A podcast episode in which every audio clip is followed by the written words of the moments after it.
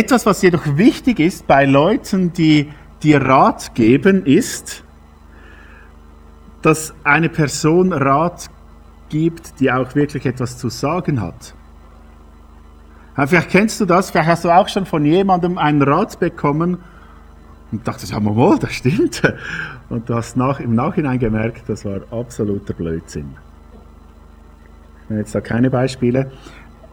Ähm, also es gibt Leute, die wirklich etwas zu sagen haben und es gilt, solche Leute zu suchen. Und jetzt stell dir vor,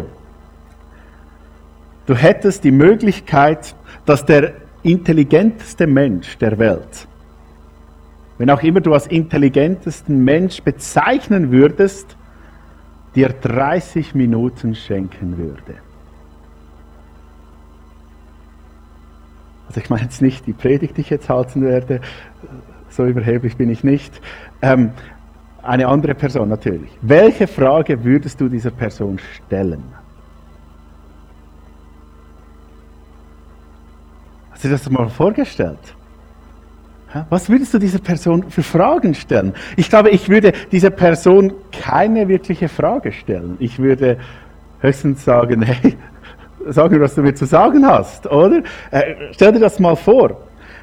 Wie aufmerksam würden wir zuhören, wenn wir diese Möglichkeit hätten, die intelligentesten Menschen der Welt zuzuhören? Vielleicht würdest du sogar Notizen machen. Du würdest es beherzigen. Es hätte Auswirkungen in deinem Leben. Du würdest es ausprobieren. Sind wir uns einig? Gut.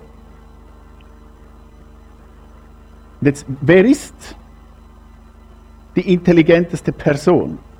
Vielleicht können wir sie ja suchen und äh, diese Frage stellen.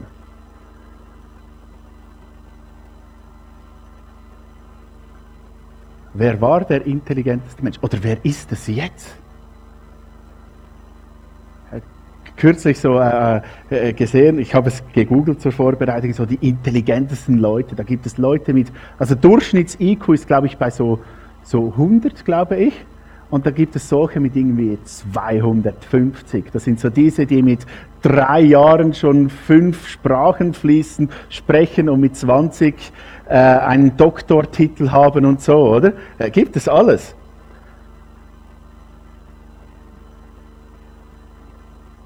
Wäre schön, diese Person zu kennen. Die einen von euch wissen schon, wo ich heraus will.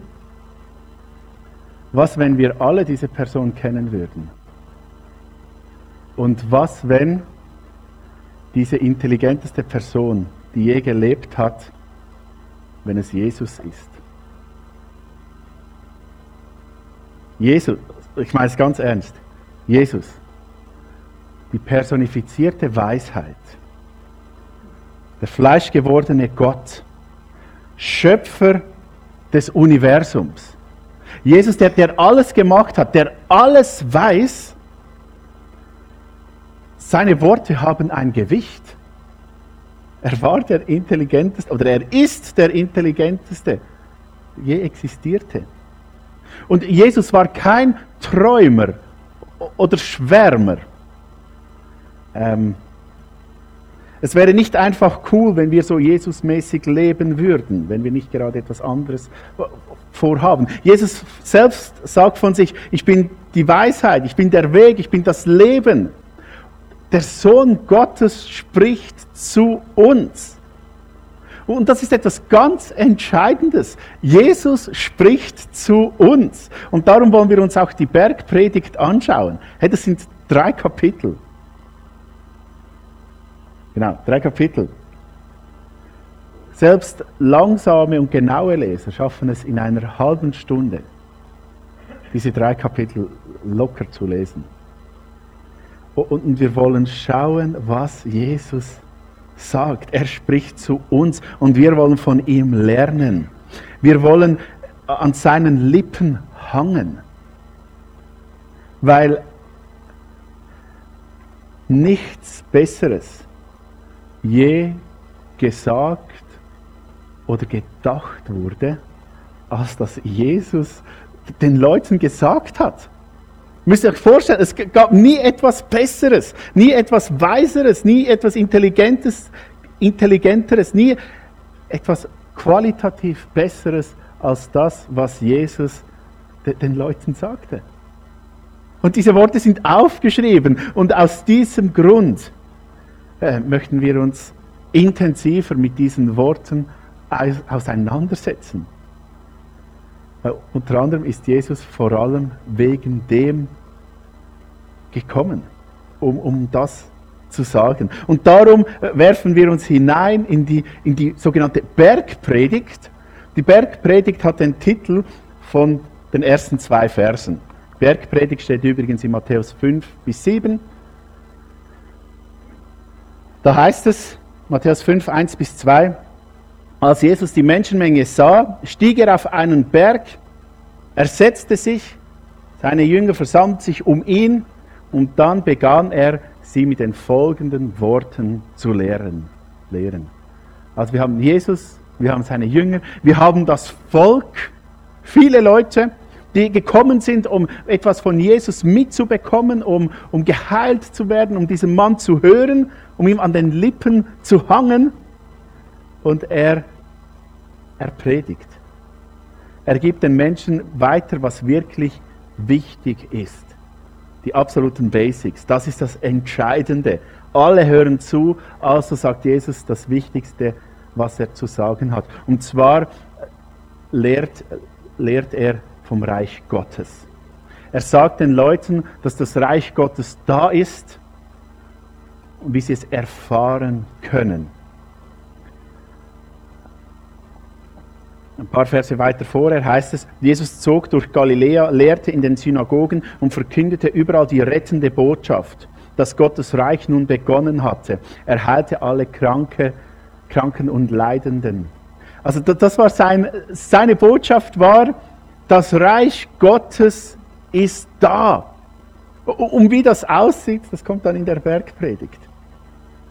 Und das war nicht nur einfach eine Predigt, die Jesus mal gehalten hat. Ich glaube, die, diese Predigt hatte er immer und immer wieder. Wir haben eine Art Parallelstelle in Lukas 6, die sogenannte Feldrede die sehr viele Parallelen hat. Also ich glaube, das war etwas, was Jesus immer und immer wieder gepredigt hat. Und Matthäus hat es sich ganz genau äh, aufgeschrieben. Und da werden die Basics äh, dargelegt. Und wir sind manchmal, oder ich, ihr vielleicht auch, äh, ein bisschen komisch, wenn es um Jesus geht. Wenn wir über Jesus reden, dann reden wir meistens über die, über die Geburt, über den Tod und die Auferstehung. So hoffentlich reden wir über die Auferstehung. Geht manchmal auch vergessen. Ähm, aber was dazwischen passierte, was Jesus gelehrt hatte, das, ja, muss ich mich auch entschuldigen, das ist äh, nicht so im Fokus gewesen. Diese rettende Botschaft, dieses Evangelium, und dass es einfach klar ist, das Evangelium ist nicht einfach die Antwort darauf, wie wir in den Himmel kommen. Habt ihr auch schon mal gehört, gell? Ihr werdet es noch einige Male hören. Äh, sondern das Evangelium ist, Jesus ist König der Welt und er regiert die Welt. Ja, das beinhaltet natürlich die Vergebung der Sünde, die Zukunft im Himmel, die Liebe Gottes und so weiter. Aber es ist vor allem die Botschaft dass Gott, dass Jesus König ist und wir die Möglichkeit haben, ein Teil von diesem Königreich zu sein. Und ja, die Kreuzigung, das ist, ist wichtig, das ist die Intronisation von Jesus, wo er auf den Thron über alles gesetzt wird. Ja, und dank dem haben wir, äh, sind wir Teil von diesem Reich. Das ist ganz entscheidend. Aber gerade äh, kürzlich kam wieder die Frage auf, ähm, also ganz praktisch, ist es, äh, ist es okay, wenn ich diese und diese Sünde mache, komme ich dann trotzdem in den Himmel? Und, vielleicht einige schmutzen, aber viele denken so, was muss ich tun, um in den Himmel zu kommen? Was liegt drin, was nicht? Was genügt? Wo kann ich ein Häkchen setzen? Jawohl, safe, hä? gerettet, äh, bleibt. Das ist die falsche Frage. ähm, äh, es geht nicht darum, wie wir in den Himmel kommen, sondern wie, vielmehr, wie, wie wir Teil von diesem Reich sind und wie wir darin leben.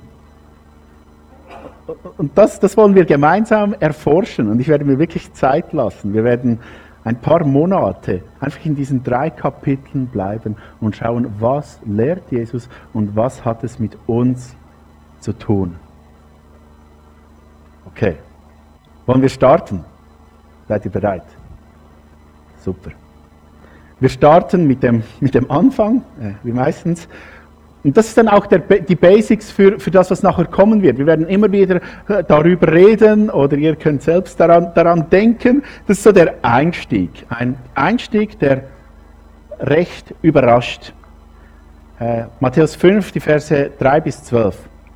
Er, also Jesus sagte, glücklich zu preisen sind die, die arm sind vor Gott denn ihnen gehört das Himmelreich. Glücklich zu preisen sind die, die trauern, denn sie werden getröstet werden. Glücklich zu preisen sind die Sanftmütigen, denn sie werden die Erde als Besitz erhalten. Glücklich zu preisen sind die, die nach Gerechtigkeit hungern und dürsten, denn sie werden satt werden. Glücklich zu preisen sind die Barmherzigen, denn sie werden Erbarmen finden. Glücklich zu preisen sind die, die ein reines Herz haben, denn sie werden Gott sehen. Glücklich zu preisen sind die, die Frieden stiften, denn sie werden Söhne Gottes genannt werden. Glücklich zu preisen sind die, die um der Gerechtigkeit willen verfolgt werden, denn ihnen gehört das Himmelreich. Glücklich zu preisen seid ihr, wenn man euch meinetwillen beschimpft und verfolgt und euch zu Unrecht die schlimmsten Dinge nachsagt. Freut euch und jubelt, denn im Himmel wartet eine große Belohnung auf euch. Genauso hat man ja vor euch schon die Propheten verfolgt.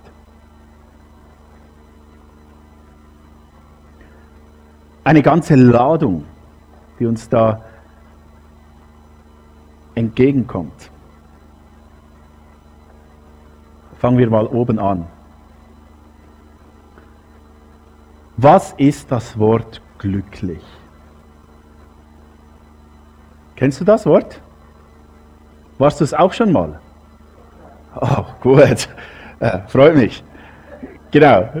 Und da steht wirklich das Wort glücklich, froh, fröhlich. Wenn ihr äh, alte Übersetzungen habt, steht da vielleicht noch glückselig.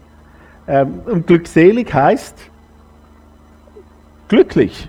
Genau. Äh, die neueren Übersetzungen nennen das selig nicht mehr so, weil es heutzutage ja, es wird anders gebraucht, das selig. Das wird ja mehr so gebraucht wie äh, erlöst, äh, heilig, errettet oder so, oder? Darum verwenden das die neueren Übersetzungen nicht. Damals war es klar. Aber da steht wirklich glücklich. Man könnte auch sagen, die haben es gut. Dann kommen die negativen Sachen. Äh, ein bisschen widersprüchlich. Gerade die, die ersten vier sind ja nicht gerade Sachen, wo wir sagen würden, ah, das zeugt von Glück, von, von Stärke, von Freude, sondern das ist eher das Gegenteil. Aber bevor wir darauf eingehen, müssen wir noch etwas sagen. Ganz spannend ist, Jesus tönt sehr stark das Alte Testament an. Jesus kommt nicht mit etwas völlig Neuem, sondern da geht es, äh, äh, Alte Testament ist da sehr präsent. Und die, die die Bibel ein bisschen besser kennen, bei den Leuten, die äh, die Alten Testamentsglocken, äh, wenn wir diese Verse lesen, Gerade der Start, glücklich zu preisen. Was kommt euch da in den Sinn? Wenn ihr an Psalm 1 denkt, hm? Psalm 1, Vers 1, glücklich ist wer nicht, nicht, äh, nicht dem Rat der gottlosen, gottloser Menschen folgt, sondern wer Freude hat am Gesetz des Herrn und darüber nachdenkt Tag und Nacht.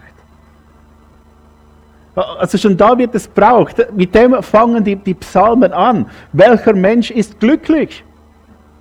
Glücklich ist der Mensch, der Gott sucht, der nicht die schlechten Wege sucht und denen folgt, sondern der auf Gott hört, es ernst nimmt und sich daran freut. Der ist glücklich. Die Person ist glücklich.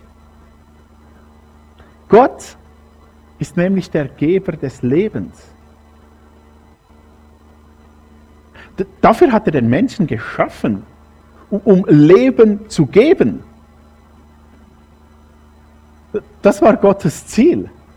Und wir werden einige skandalösen oder für uns skandalöse Aussagen hören, die wir am liebsten streichen würden in der Bergpredigt, wenn wir nur auf unser Ego, Stolz und unsere sündhafte Natur hören würden.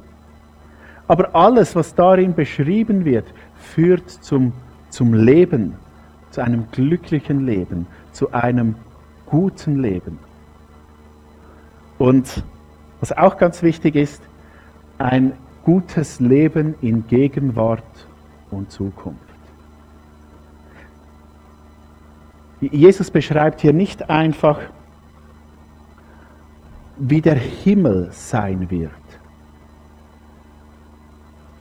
Jesus beschreibt nicht, was passiert, wenn wir das mühsame Leben endlich hinter uns gebracht haben, sondern es geht um das Hier und Jetzt.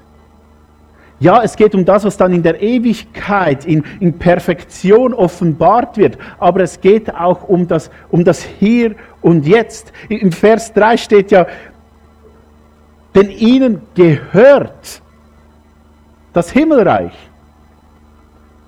Die Lehrer unter uns können mich korrigieren, aber ich glaube, das ist Präsenz, oder? Und Präsenz ist ja das, was, was ist. Also es, es geht um, um, das Hier und Jetzt, äh, um das, was uns Gott schon jetzt geben wird oder gegeben hat. Und in, in seinem Reich, was jetzt da ist, begegnen wir vermeintlich negativen, aber aus der Perspektive Gottes. Und das ist das, was es spannend macht. In der Kleingruppe haben wir auch darüber geredet. Manchmal binde ich sie ein. Ähm, genau, auch Rat holen ist dann spannend. Äh, manchmal wird mir sogar widersprochen in dieser Gruppe, furchtbar. Ähm, und da entstand, ja, schön bist du wieder da, Helene. ähm, und da entstand ein Satz, so, äh, Statt einer menschlichen Reaktion kommt wie die, die göttliche Perspektive zum, zum Vorschein in diesem Ganzen drin. Gerade wenn wir über die Trauernde reden, über die Armen, über die ungerecht Behandelten. Jesus sagt, glücklich seid ihr, auch wenn euch etwas Negatives passiert, denn es kommt Gott kommt ins Spiel und greift ein. Er offenbart sich in der Schwäche der Menschen in seinem ganzen Sein. Oder gerade bei, bei ungerecht Behandelten, bei Trauenden, bei, bei Armen. Also das, steht ja nicht, das geht ja nicht unbedingt um die finanziell Armen, sondern die, die Leute, die das Gefühl haben, ich gelte nichts oder ich gelte vor Gott nichts, ich gelte vor den Menschen nichts. Da ist ein, ein, ein Loch, ein Vakuum im Herzen, in der Seele. Und das kommt dann zum Vorschein und das kann nur von Gott ausgefüllt werden. Man könnte denken, diese Seligpreisung, wie sie genannt werden, sei etwas für schwache Menschen. Oder? Ähm, ich habe auch schon gehört, dass dann jemand gesagt hat, ja, also zu denen will ich sicher nicht gehören. Ich bin reich, erfolgreich, schön, äh, intelligent, was auch immer. Diesen Gott brauche ich nicht, aber das, äh, das ist nicht gemeint. Wir müssen den Kontext beachten. Damals war klar, Leute, die reich, gesund, ähm, attraktiv, was auch immer waren, Die, die Glücklichen, das waren die, die gesegnet sind. Also das, das Glück, äh, glücklich sein definierte, wer gesegnet ist und wer nicht. Und Armut zum Beispiel war ein Zeichen von der Abwesenheit Gottes. Trauer, wenn dir etwas Schlimmes passiert ist, bedeutet es, äh, Gott ist nicht da. Oder merkt ihr, ähm, damals war klar, die Reichen, das sind die, die von Gott gesegnet sind und die Armen, die haben halt irgendetwas verbockt. Vielleicht kennt ihr die Geschichte, oder? Wo ähm, die Jünger, die Jesus fragen, hey, was haben die gemacht damit, ihr Kind und so weiter und so fort. Und Jesus sagt, hey, nichts, es hat nichts miteinander zu tun.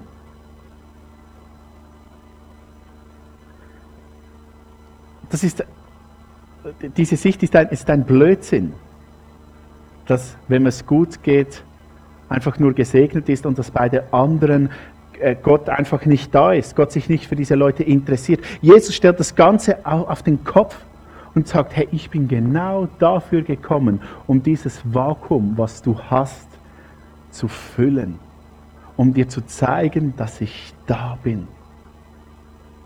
Und es ist ja auch heute noch so, dass, dass einige Menschen am Tiefpunkt ihres Lebens eine Begegnung mit Gott haben, der ihnen alles gibt, weil sie merken, all das, woran ich mich festgeklammert habe, war, war nichts im Vergleich zu dem, was Jesus mir zu geben hat. Und Jesus kam genau, um wiederherzustellen, wieder aufzurichten. Und das war auch schon prophezeit. Äh, auch da wird sehr stark auf das Alte Testament äh, angespielt. Jesaja 61, 1. Der Geist des Herrn ruft auf mir, weil er mich berufen und bevollmächtigt hat. hat. Er hat mich gesandt, den Armen die frohe Botschaft zu bringen, um die Verzweifelten zu trösten. Ich rufe aus für die Gefangenen, ihre Fesseln werden nun gelöst und die Kerkertüren geöffnet. Und, ja, kann man sagen, jetzt sagt ja Jesaja, was hat das mit Jesus zu tun? Aber Jesus liest diesen Text in der Synagoge in Lukas 4, 18 bis 20. Er liest das und sagt, das bin ich. Ich bin der, der wiederherstellt, der euch das Ganze gibt. Auch in Jesaja 42, 3. Das geknickte Schilfrohr wird er nicht abbrechen und den glimmenden Doch nicht auslöschen. Unbeirrbar setzt er sich für das Recht ein. Was macht Jesus in Matthäus 12? Er liest diesen Text in der Synagoge und sagt, das bin ich. Und in der an dieser Seligpreisung, in der Bergpredigt wird das so klar zum Ausdruck gebracht. Jesus kommt und sagt, ich bin der Mensch, ich bin der Gott, der das Vakuum füllt, welches du in deinem Herzen hast. Jesus stellt wieder her, was im Herz zerbrochen ist. Denn wenn es zerbrochen ist, da tritt Jesus erst recht in Erscheinung und wir, wir merken, wie stark wir ihn eigentlich brauchen. Jesus ist der Einzige, der schlussendlich unsere Sehnsucht nach allem, was wir haben, er ist der Einzige, der diese Sehnsucht nach, nach Liebe, Gemeinschaft und so definitiv stillen kann. Und, und das merken wir gerade auch, wenn wir mit Leid konfrontiert sind. Oft haben wir das Gefühl, wenn Leid passiert, Gott hat mich verlassen. Gott ist nicht da. Und gerade diese Woche ist mir das wieder sehr stark ähm, begegnet durch ein Gespräch.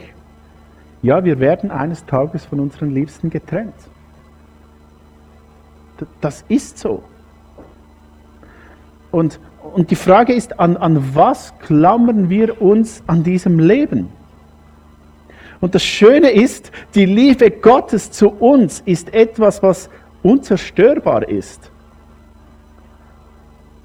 Auf dieser und auf der anderen Seite des Lebens. Die Liebe Gottes ist da und kommt uns voll entgegen. Und wenn wir das nicht haben, haben wir eine riesige Not. Wenn wir wir könnten es so machen wie die Epikuräer damals, das waren so philo griechische Philosophen, ähnlich wie die Buddhisten. Die sagen, okay, weil wir wissen, dass alles vergänglich ist, machen wir einen Trick. Wisst ihr, was der Trick ist? Wir binden uns an nichts. Hm? Das ist das Ziel. Weil wenn uns nichts gehört, weder unsere Gesundheit, noch unser Geld, noch, noch Menschen, noch, noch was auch immer, wenn uns nichts gehört, können wir auch nichts verlieren. Finde ich jetzt nicht so befriedigend. Weil man trennt sich ja auch vom, vom Guten. Man trennt sich von, von allem. Man ist so richtig abgespaced irgendwo. Ähm, aber, aber Gott schuf das Ganze, um, um uns auch Freude zu, zu bringen. Er hat die Schöpfung aus Freude geschaffen. Nicht, dass wir es an uns binden, sondern damit wir uns an ihn binden. Das ist nämlich dann der, der andere Punkt. Ich weiß, ich mache jetzt ein bisschen eine Türe auf, ich schließe sie gleich wieder zu. Ähm, weißt du, ich glaube, wir haben manchmal ein Problem, dass wir glauben, Gott hat alles erschaffen, um uns zudienen zu können. Hm? Gott schafft alles, Gott, Gott handelt so, um uns zu dienen. Kennst du dieses Gefühl? Alles, was passiert, muss mir irgendwie zudienen und dann ist Gott super. Und sobald irgendetwas nicht stimmt, dann böse Gott. Ähm, aber für das wurden wir nicht erschaffen. Gott hat die Welt und uns erschaffen, damit wir ihm dienen können. Damit wir bei ihm sein können. Und dann hat auch das, das Leiden eine andere Qualität, weil, weil uns eigentlich nichts gehört, sondern alles gehört Gott. Doch etwas gehört uns. Weißt du was? Die riesengroße Liebe, die Gott für uns hat. Die gehört uns und die kann uns niemand nehmen. Und ich glaube auch genau darum, die Armen, die Trauernden, die ungerecht Behandelten bekommen einen riesigen Trost von Gott, weil, weil er ihnen das alles gibt. Und das hat auch mit den Sanftmütigen zu tun.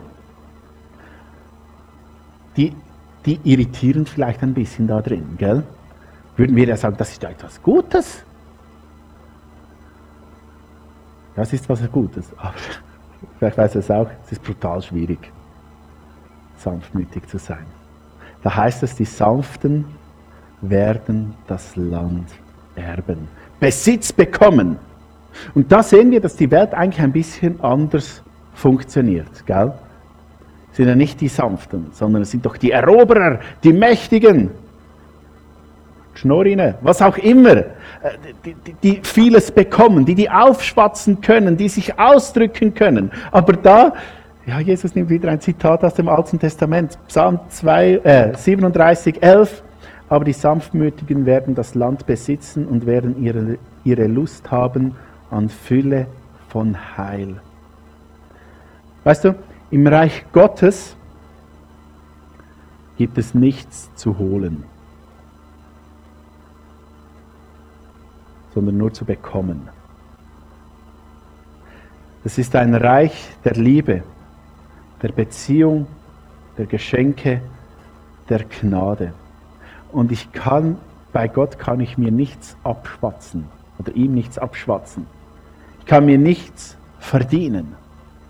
Ich habe kein Anrecht auf irgendetwas. Es hat etwas mit der, mit der Haltung zu tun. Und darum sind die Sanftmütigen willkommen weil sie bekommen werden, was sie niemals erwartet hätten, weil sie wissen, dass ihnen eigentlich gar nichts zusteht und sie einfach da sein können und von Gott beschenkt werden.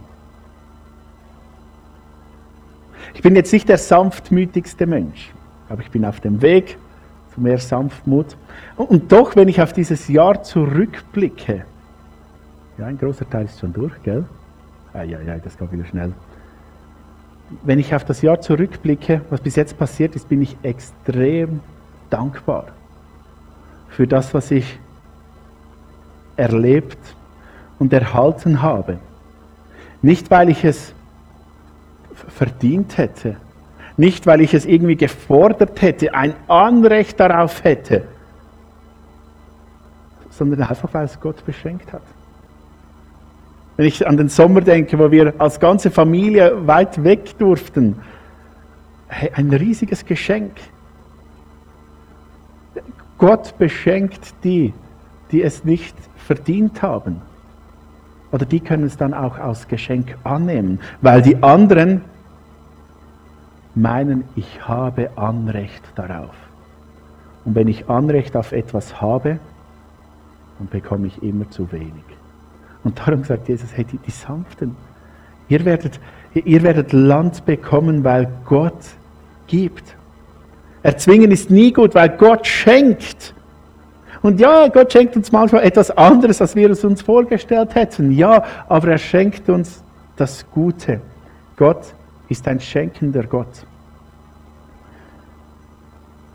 Zusammengefasst könnte man die ersten vier Seligpreisungen ähm, so zusammenfassen.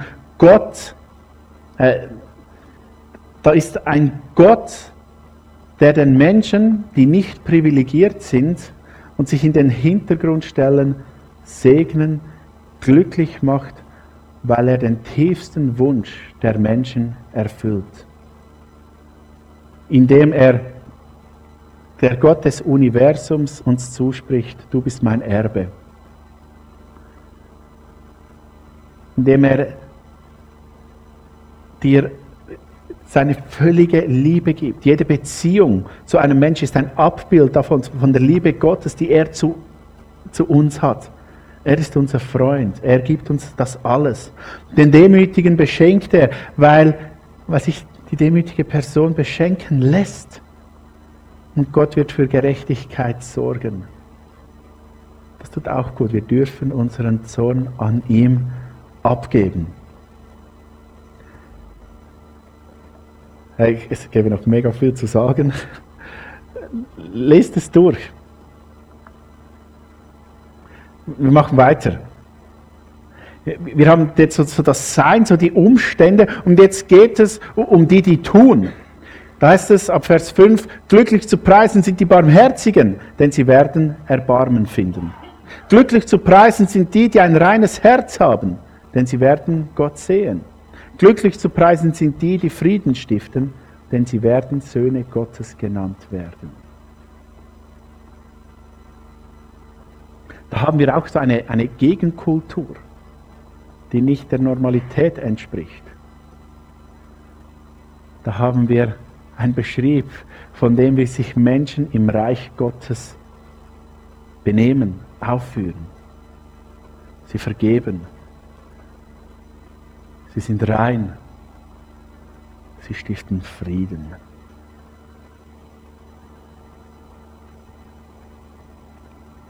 Schon eindrücklich, gell? Im Reich Gottes suchen wir nicht nach Fehlern und bauschen sie auf. Wir sind gütig und gnädig. Das wird noch ein mega wichtiges Thema in der Bergpredigt. Wir sind barmherzig. Das auch als Reaktion auf die verstandene Gnade was ein Werk des Glaubens ist, was unser Glaube bestätigt. Das ist eine Frucht davon, diese Barmherzigkeit. Ja, wir geben das weiter, was wir von Gott empfangen haben. Und das Reich Gottes wird dadurch sichtbar, dass Menschen das leben, was Jesus gepredigt hat. Das Reich Gottes wird sichtbar, wo Leute danach leben, wo Fehler nicht angerechnet werden, wo Leute rein sind. Wo sich Leute dementsprechend benehmen. Stell dir vor, gerade bei der Barmherzigkeit, gell, da wird so schön sichtbar, wenn ich vergebe, dass, dass Gott auch vergibt. Das reine Herz ist auch so etwas, so das Gute suchend. Wir wollen das Gute für Menschen. Wir wollen das Gute für, für Gott, für uns. Und wenn wir reines Herzens sind, brauchen wir nichts mehr als Gott. Und darum verfallen wir nicht so schnell der Versuchung zu fallen, weil wir Gott haben. Und die Gier, welches die Wurzel des Übels ist, nicht Teil von unserer Identität ist. Wir haben ja Gott. Und es reicht, wir müssen nichts darstellen. Und schaut, das sind alles Versprechen, die Gott macht, die mich wahnsinnig berühren. Gott erfüllt uns mit echtem Segen. Er überfüllt uns mit dem, was wir brauchen, um Mensch sein zu können. Und ich freue mich darauf, das mit euch noch, noch mehr zu entdecken, was wir in Jesus tun können. Und da gibt es noch eine Seite, die nicht so schön ist. Haben wir letzten Sonntag davon gehört, von der verfolgten Kirche. Glücklich sind die verfolgt werden, weil sie nach Gottes Willen leben. Denn ihnen gehört sein himmlisches Reich. Glücklich könnt ihr euch schätzen, wenn ihr verachtet, verfolgt und verleumdet werden, weil ihr mir nachfolgt. Ja, freut euch und jubelt, denn im Himmel werdet ihr dafür reich belohnt werden. Genauso hat man die Propheten früher auch schon verfolgt. Die Antwort der Welt auf das Evangelium, auf das, auf das Reich Gottes, ist nicht das, was wir uns vorstellen würden. Dass alle jubeln, jawohl, Gott ist da.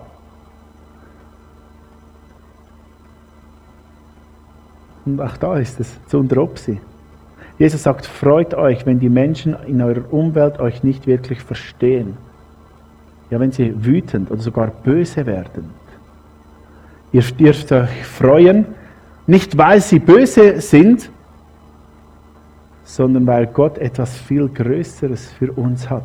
Auch da wieder, ihr müsst kein Ansehen haben in der Welt, denn wir haben Ansehen bei unserem himmlischen Vater. Und das ist das, was viel mehr zählt. Wir sind im Reich Gottes. Da zählt das Ansehen der Nachbarn nicht so wahnsinnig viel. Es ist schön, wenn man es gut hat, aber es ist nicht matchentscheidend. Und wichtig ist, wie, wie Gott auf mich sieht. Gell, das heißt nicht, die Verse können jetzt auch gebraucht werden, bei anderen, bei euch natürlich nicht, dass wir uns negativ, unsensibel oder sogar arrogant aufführen. Hm?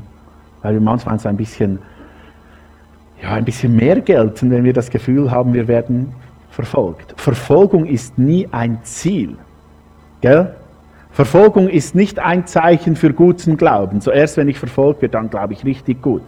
Sondern es ist halt einfach mal die Konsequenz davon, wenn uns Leute nicht verstehen. Es ist eine Konsequenz, aber bitte, wenn es vorher die genannte Sanftmut, Barmherzigkeit, Friedensstiftende, Friedensstiftende und so fehlt, dann leidest du nicht wegen Gott, sondern ja, manchmal wegen deiner wiedergöttlichen Haltung. Aber das kommt dann auch noch. Was lernen wir von Jesus? Glücklich ist der Mensch, der merkt, dass es eine andere Dimension gibt. Dass es eine Dimension gibt, wo nicht weit weg ist, sondern das hier gehört dazu. Es sind nicht zwei verschiedene Sachen. Die Welt gehört zu einer größeren Dimension und Gott ist der Herrscher über dem allem. Und viel entscheidender, als dass hier alles wie geschmiert läuft, ist es, dass wir Gott suchen und ihn erkennen. Und dass selbst das Beste, was wir hier erleben, eigentlich nur ein Abklatsch ist von seinem Sein. Und dass die Absenz vom, vom Guten, welches wir uns im Hier und Jetzt wünschen, auf das hinweist, was Gott uns zu geben hat. Deine Sehnsucht, die du in dir hast, weil irgendetwas nicht perfekt genug ist, weil irgendetwas fehlt, weist darauf hin, dass, dass Jesus da ist und er dir das Perfekte geben will. Glücklich ist nicht, wer ein perfektes Leben hat, sondern wer sein Leben an Gott anlehnt. Glücklich ist nicht die Person, die, die dominiert, sondern die dient. Glücklich ist nicht, wer von Menschen Ansehen hat, sondern von Gott als gut angesehen wird. Denn schlussendlich sind wir alle für ihn und zu ihm geschaffen worden. Amen. Ja, das sind ein paar Einstiegsgedanken in dieses Thema und ich freue mich wirklich mit euch dazu zu buddeln und ich möchte noch beten. Vater im Himmel, danke für deine, für deine Liebe, danke für, für all das, was du uns, uns gibst. Danke machst du unser Leben komplett, erfüllst du uns, willst das Beste für uns und ja, und dürfen wir ein Teil von deinem Reich, von deiner Familie sein. Und jetzt möchte ich bitten, dass du uns heute und die nächsten Monate uns, uns wirklich aufzeigst, was es bedeutet, Teil von deinem Reich, Teil von deiner Familie zu sein und was es bedeutet, dir nachzufolgen. Hilf uns da dabei. Amen.